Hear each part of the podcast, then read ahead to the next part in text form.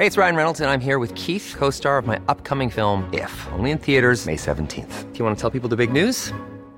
All right, I'll do. Sign up now and you'll get unlimited for $15 a month in six months of Paramount Plus Essential Plan on us. Mintmobile.com slash switch. Upfront payment of $45 equivalent to $15 per month. Unlimited over 40 gigabytes per month. Face lower speeds. Videos at 480p. Active Mint customers by 531.24 get six months of Paramount Plus Essential Plan. Auto renews after six months. Offer ends May 31st, 2024. Separate Paramount Plus registration required. Terms and conditions apply if rated PG. Heraldo Podcast. Un lugar para tus oídos. Noticias del Heraldo de México. Presidente Andrés Manuel López Obrador aseguró que en el caso de los estudiantes que presentaron complicaciones de salud al ser intoxicados en Chiapas, Hidalgo y en Veracruz, se determinó que no hubo drogas. Sin embargo, señaló que siguen los análisis para determinar el contenido que pudo haber originado el malestar en los alumnos de educación básica.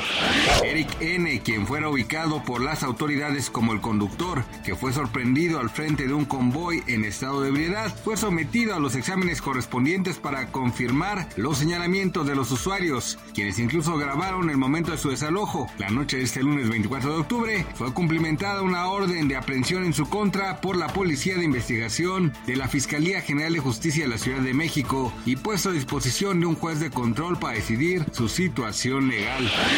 Rishi Sunak se convirtió en primer ministro británico después de que el rey Carlos III le encargara que forme un gobierno. Sunak se reunió en el Palacio de Buckingham con el rey, que acaba de aceptar la renuncia de Liz Truss. El monarca tiene un papel ceremonial en el nombramiento de jefes de gobierno en la monarquía constitucional británica.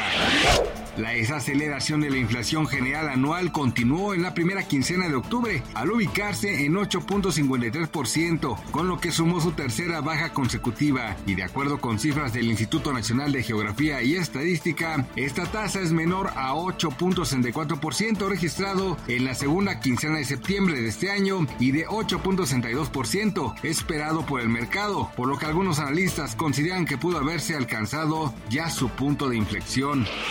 Gracias por escucharnos, les informó José Alberto García.